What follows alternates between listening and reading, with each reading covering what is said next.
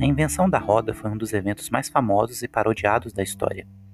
O que pouca gente sabe é onde se especula que esse evento ocorreu. Vamos aprender hoje sobre esse lugar e como essa foi apenas uma dentre várias inovações ocorridas em uma parte do mundo que ficou conhecida como Mesopotâmia.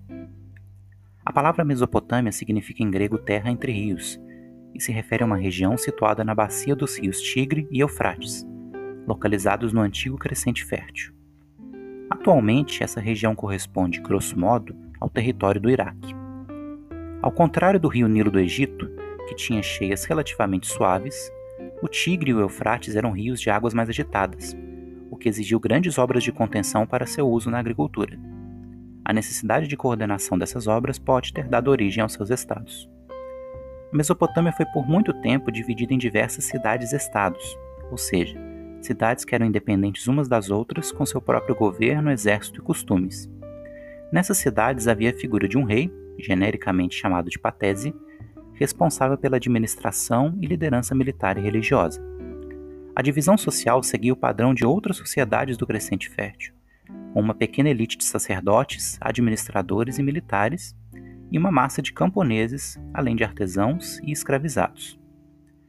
Diferentemente do Egito, que manteve uma relativa unidade cultural, vários povos diferentes ocupavam a Mesopotâmia. Por ser uma área fértil, sua posse foi disputada por povos vindos de regiões como os Sumérios, Acádios, Amoritas, Assírios e Caldeus. Os primeiros povos a ocupar a Mesopotâmia foram os Sumérios, concentrados em cidades como Ur, Uruk e Lagash. Os sumérios deixaram uma contribuição importante para a história desse povo ao criar um sistema de escrita conhecido como escrita cuneiforme, em que desenhos são feitos em pequenas tábuas de argila úmida, que após secar grava o que foi escrito. Outro povo que dominou essa região foram os assírios, que formaram um império que se estendeu até o Egito e cuja capital era a cidade de Nínive.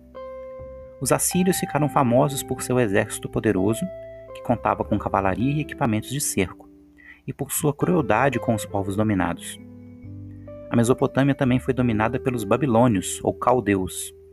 A cidade da Babilônia se tornou a capital de um grande e rico império que controlou áreas em todo o crescente fértil.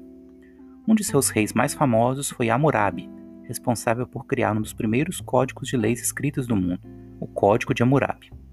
Esse código se baseava na lei do talião, olho por olho, dente por dente, ou seja, o indivíduo era punido na mesma forma que o crime que cometeu.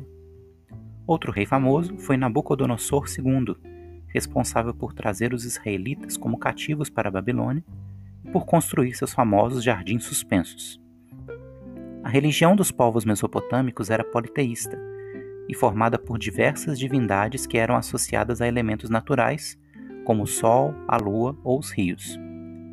Os templos eram o centro da civilização mesopotâmica, pois além de serem o espaço dos rituais, também armazenavam os alimentos. Seus enterros aconteciam em espaços externos às cidades. Além da roda e da escrita, que já citamos, os povos da Mesopotâmia deixaram um numeroso legado cultural para nós. A astronomia foi largamente desenvolvida. Seu calendário solar criou a base para a divisão da semana em sete dias. Além disso, criaram um sistema de numeração sexagesimal, ou seja, baseado no número 60, e que usamos para definir segundos, minutos e horas no tempo e os ângulos na geometria. Sua arquitetura se destacou pela construção dos zigurates, uma espécie de templo em formato de torre piramidal. Como o Egito, essa civilização acabou dominada pelos persas, macedônios e brevemente pelos romanos, sendo até hoje reconhecida como uma encruzilhada de civilizações, culturas e inovações técnicas.